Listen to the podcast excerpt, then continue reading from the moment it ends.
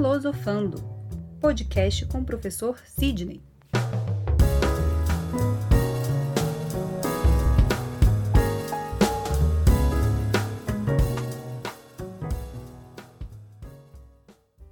Olá a todos, estamos começando mais um Filosofando, podcast de discussões e reflexões filosóficas. Eu sou o Sidney Júnior e esse é o nosso sétimo programa. Lembrando que vocês podem nos acompanhar em diversas plataformas como a Anchor, Spotify, Deezer, Google Podcast, além de seguir o nosso perfil no Instagram e acompanhar as atualizações, dicas de livros que ocasionalmente aparecem por aqui nos nossos programas. E agora você também pode acompanhar os nossos episódios no YouTube. É só procurar lá o nosso canal Filosofando Podcast e ficar ligado quando aparecerem atualizações.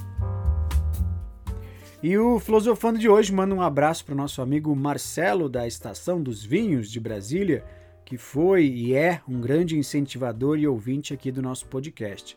Forte abraço, Marcelo!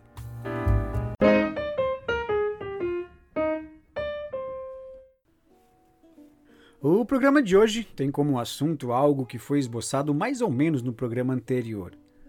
Qual é a importância de termos um ideal de vida? Hum?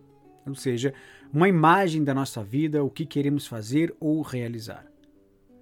Qual é a dimensão e a importância de estabelecer algo pelo qual você vai trabalhar e se esforçar todos os dias da sua vida, não importa o que aconteça? Aquilo pelo qual você irá se dispor a não esquecer mas deixar como uma marca essencial que irá tornar a sua vida cheia de significado. Algo que vale a pena consagrar os seus dias, porque, sei lá, ali você vai encontrar a sua felicidade. Hum? Falar do, do assunto felicidade é tocar num assunto que todas as pessoas se sentem à vontade para falar o que pensam. Hum? A maioria das pessoas tem alguma resposta para a pergunta: o que é ser feliz? de modo que é muito raro alguém não saber o que é ou não responder. O assunto felicidade sempre foi um assunto filosófico por excelência.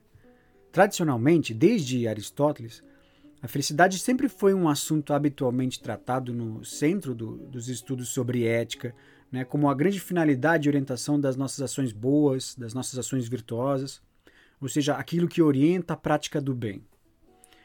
Ocorre que, por fim do século XIX, mais ou menos, foram surgindo tentativas de, digamos assim, roubar esse assunto da filosofia. De modo que passamos a ver várias ciências tratando desse assunto e por vezes até mesmo se posicionando a fim de, como se fosse encerrar o debate, diagnosticando causas e ministrando soluções. Talvez a mais comum delas seja a psicologia ou uma espécie de psicologia que existe, hoje em dia, que tenta definir e analisar as soluções para a infelicidade humana como sendo apenas estados psíquicos né, ou mentais que nós devemos superar, incentivar e provocar estados psíquicos positivos sem muito apego à realidade ou à responsabilidade que nos cabe como indivíduos é algo muito comum hoje em dia, sejam em muitos livros e cursos de autoajuda ou mesmo nesses programas de coaching que se reproduzem aos montes hoje em dia. Hum? Esse reducionismo sobre o problema da felicidade também ocorre, por exemplo, na medicina, quando muitos profissionais dessa área identificam a infelicidade através de causas químicas ou fisiológicas e que, portanto, o uso de determinados medicamentos podem resolver muito do nosso problema. Hum? Uma prática que nos anos 90 ficou conhecida como a geração Prozac. Mas não é só na psicologia ou na medicina que a gente vê isso. Em tantas outras ciências e áreas do conhecimento e do saber, nós encontramos respostas ao problema da felicidade humana, cada uma ao seu modo, tentando apontar as causas, os obstáculos, as soluções, que ora são causas sociais, ora são fatores econômicos, né, a falta de espiritualidade, ora é a falta de convívio social e por aí vai. Talvez a variedade de respostas mostre justamente o fato de que falar sobre algo tão humano envolve tantos aspectos que simplesmente seria imprudente reduzir as causas e os obstáculos da felicidade humana a outra coisa. Hum? Ou é um assunto tão real e vivo e urgente que não é possível reduzi-lo a uma fatia científica de explicação, uma pequena parcela. E isso por uma razão muito simples. Quando a gente imagina, deseja ou sonha realizar alguma coisa de significativo na nossa vida, buscar tornar isso real envolve tanta coisa, tantos fatores ao mesmo tempo, que se algum dia você já planejou ou buscou realizar algum projeto de vida, sabe perfeitamente que nenhuma explicação científica isolada dá conta de descrever tudo o que você passa na realidade. Isso porque a vida não é vivida em partes, como a ciência investiga. A vida é vivida em totalidade. Você deseja muito realizar uma coisa que lhe trará satisfação. Ah, mas você não tem o dinheiro suficiente para realizar aquele curso. Por isso você trabalha mais, mas então você não tem tempo que você gostaria. Aí você tem família que requer carinho, cuidado e atenção. E você tem que dividir o seu tempo que já era curto. Aí você tem um imprevisto que você precisa administrar, consertar ou arrumar. Aí surge uma crise econômica no país e você tem que rever as suas economias. Aí você não se sente bem consigo mesmo e você percebe que precisa rezar mais. Ou que você tem algumas dúvidas espirituais que ninguém consegue responder. Daí você percebe que precisa melhorar sua saúde, fazer exercícios, ter uma nova rotina. Aí você se sente triste porque o local ou a cidade em que você mora é feio e de repente surgem situações que você não tem controle algum, né? Aí surge uma pandemia de gripe e surgem leis que te obrigam a mudar completamente de rotina, de hábitos e por aí vai. Tudo isso é vivido ao mesmo tempo, sem cortes, sem separação. A vida não é fragmentada como as explicações científicas ou como esse relato em palavras. Alguns programas atrás eu havia tocado no assunto sobre a diferença entre o que e o quem queremos ser. Hum? E aqui se trata exatamente disso. No meio desse turbilhão todo que é a vida, importa menos o que você é, e sim quem você está sendo e será diante de tudo isso. A aceitação da realidade do destino que a vida nos impõe agora, nesse momento, é o cenário no qual você vai desempenhar o seu papel. Não tem outro. Isso porque os feitos e as realizações só existem na realidade. Grandes ideias morrem com as pessoas se elas não realizaram neste mundo. É nesse sentido que o filósofo espanhol José Ortega y Gasset dizia que o homem não tem natureza, tem história. Ou seja, é próprio do ser humano ser capaz de criar uma história, uma biografia, e de ser o criador e responsável por isso nós somos capazes de forjar uma meta, um ideal a ser alcançado e criar uma história autêntica. Bom, isso não é novidade para ninguém. Criar planos e projetos e tentar realizar eles é algo que todo mundo faz e entende a todo momento. Mas e quando esse projeto não é apenas trocar de carro, ou realizar uma viagem de fim de ano, ou comprar um novo apartamento, mas diz respeito ao rumo e o destino da sua própria existência. Hum? E quando esse projeto, esse ideal, diz respeito ao que será contado da sua própria vida? O que as outras pessoas poderão contar sobre o que você fez, sobre quem você foi? Hum? Em muitos manuais de educação do século XVIII e XIX, é, é possível a gente encontrar quase sempre os primeiros capítulos, nas primeiras páginas dedicadas à introdução, sempre passagens sobre vocação e ideal de vida. Era a primeira coisa que eles tratavam. A importância de ter uma imagem desde cedo de quem você quer ser e ser lembrado, do que você gostaria de alcançar e realizar. E esse ideal serviria então como a régua das suas ações. Seria o padrão de referência para as suas decisões e ações diárias ou seja, aquilo que iria permitir se você estava se aproximando ou se afastando do sentido da sua vida. Hum? O Louis Ribolet, um grande pedagogo francês do século XIX, dizia o seguinte: quando o ideal se apodera da inteligência, domina-o integralmente. Vem a ser o princípio diretor das ideias, dos desejos, dos afetos e dos atos. Uma vida sem ideal é uma vida falha. Hum? Outro autor que insiste nessa importância do ideal, o Martin Gillet, que era um monge dominicano que se tornou um grande professor de filosofia na Universidade de Louvain, na Bélgica, dizia que a influência de um ideal sobre a educação do caráter é tamanha que se pode dizer que, sob a sua luz, algumas almas são transformadas.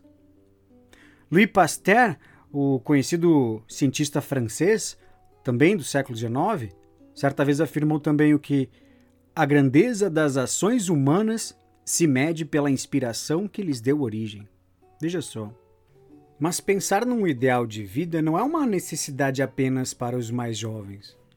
Muitas pessoas na faixa de 25 a 40 anos sofrem com a falta de sentido na vida porque não consideraram esse ideal de vida com a verdadeira atenção. O professor paranaense Tiago Amorim, que desenvolve o curso A Vida Humana há algum tempo, ele sempre começa questionando as pessoas, perguntando o seguinte: Você admite como possibilidade legítima para si mesmo, daqui uns 10 anos, continuar neste lugar instalado neste mesmo ponto da sua trajetória e, portanto, dizendo as mesmas coisas que você diz hoje? Hum? Em geral, as pessoas respondem não. Mas então, por que muitas delas realmente não mudam? Porque elas não projetam seu ideal verdadeiramente, com detalhes e imaginação. Qual é o grau de responsabilidade que você está disposto a assumir para alcançar o seu ideal? Hum? Porque essa é a diferença entre as pessoas que realizam uma vida com sentido e aquelas que vão passar o tempo lamentando que não fizeram o que gostariam. Ocorre que numa cultura como a nossa, é muito comum encontrarmos pessoas que tenham como um princípio de vida viver a vida um dia após o outro, hum? buscando a melhor maneira de lidar com os problemas, né, de modo circunstancial, hum? e se contentando com uma vida que lhe traga conforto e satisfação, e que normalmente acham muita verdade e graça no refrão Deixa a vida me levar. Hum? É muito comum isso. E nada mais nocivo para alguém que em algum momento da sua vida vai se perguntar sobre o sentido de tudo do que depositar suas fichas em um ideal de vida tão efêmero como esse. Portanto, aqui nós retomamos algo que foi dito alguns programas atrás a respeito da importância de saber as origens e as influências das nossas ideias. No seu projeto de vida, quais são os fatores determinantes? Hum? É a imagem de felicidade que você vê ao seu redor, o que muitas pessoas fazem? São desejos profundos que você ainda não realizou por algum medo, receio ou condição material? Hum? Quanto de aprovação das outras pessoas você inclui na realização desse ideal? Muita? Pouca? É alguma realização que depende mais dos outros do que você? É um ideal que depende apenas de você? É um ideal que depende apenas exclusivamente de dinheiro para ser realizado? É alguma ideia ligada à prosperidade? É alguma ideia ligada à sabedoria, a heroísmo, à caridade? O vislumbre de um ideal de vida pode às vezes ocorrer em um momento de muita clareza sobre os fins, sobre os meios que a gente precisa para cumprir aquilo. Isso pode acontecer depois de muita meditação, de fato. Mas a sua realização no tempo, na realidade, ela vai enfrentar todos os obstáculos, dificuldades, relacionamentos, trabalho, conta, mídia, rede social, enfim, todos os fatores que compõem a nossa vida e que acabam sendo forças contrárias e dispersantes simplesmente não é fácil seguir um ideal de vida, porque o ideal de vida é um esquema de ações futuras e não um manual de realização prática. Mas a lição que a boa tradição filosófica e educacional do Ocidente nos ensina é termos constantemente a presença de três princípios. Primeiro, examinarmos a nós mesmos com cuidado e saber qual é a real imagem que queremos do futuro. A filosofia nasceu justamente com a declaração de Sócrates: conhece-te a ti mesmo.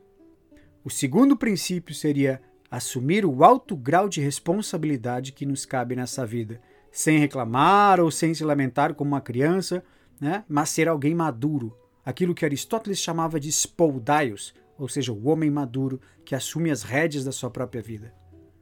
E o terceiro princípio seria o frequente retorno a esses propósitos iniciais, pois aí é que nós vamos encontrar a medida dos nossos esforços.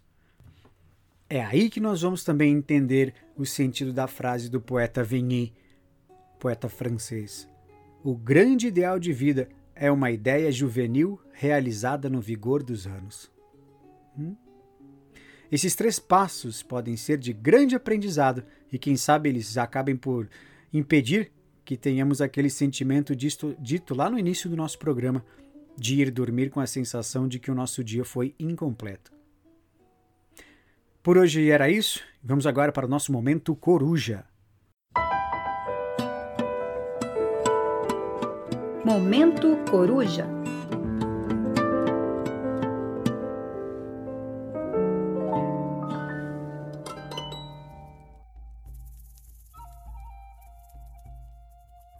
Momento Coruja de hoje traz um relato tirado de um livro que eu considero um dos grandes e essenciais livros de educação, intitulado Professores para quê?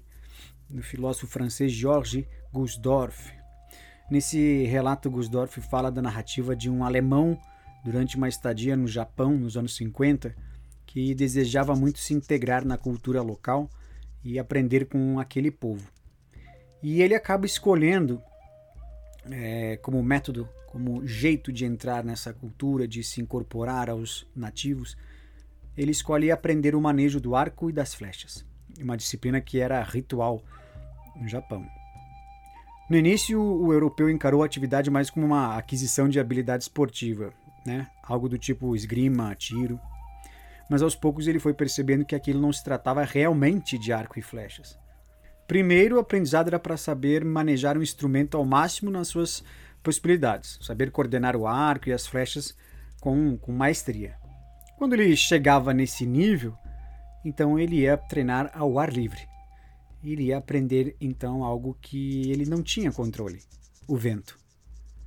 E aos poucos, o europeu percebeu que aquela lição dizia mais do que aparentava. E o relato do alemão diz: o japonês concebe a arte do arco e da flecha não como uma capacidade desportiva que se adquira por um treino físico progressivo, mas como uma força espiritual que provém de exercícios que o espírito mostra a finalidade. De forma que a pontaria do arqueiro aponta também para si próprio e sabe que se consegue atingir o alvo, ele próprio é alvejado. O manejo do arco é um caso de vida ou de morte é o combate do arqueiro contra si próprio.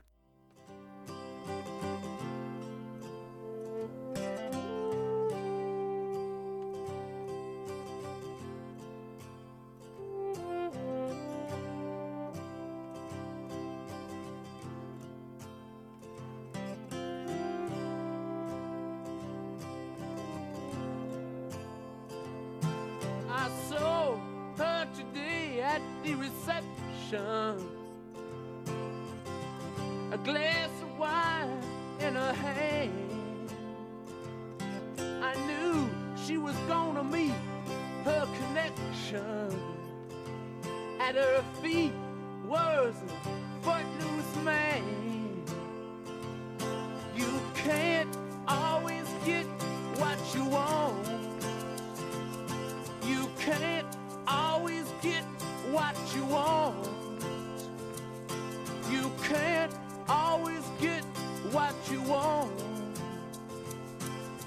Try sometimes, well, you might find you get what you need.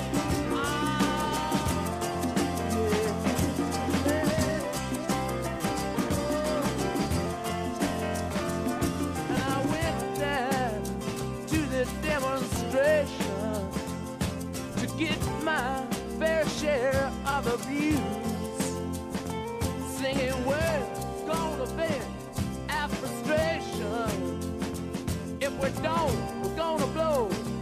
A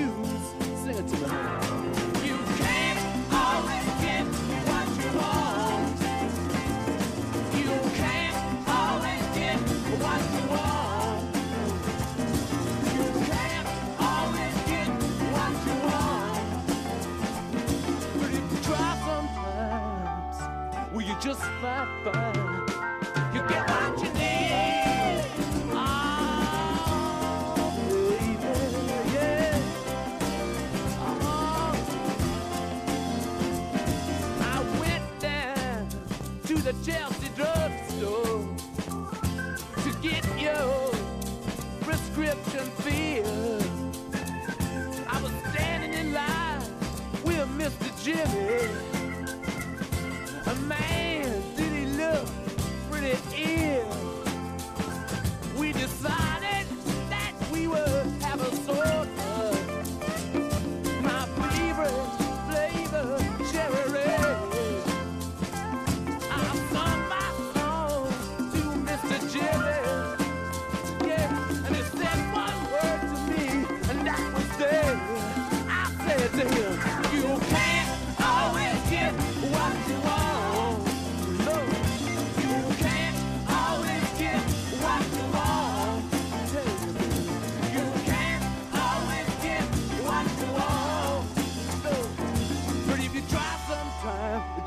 fine.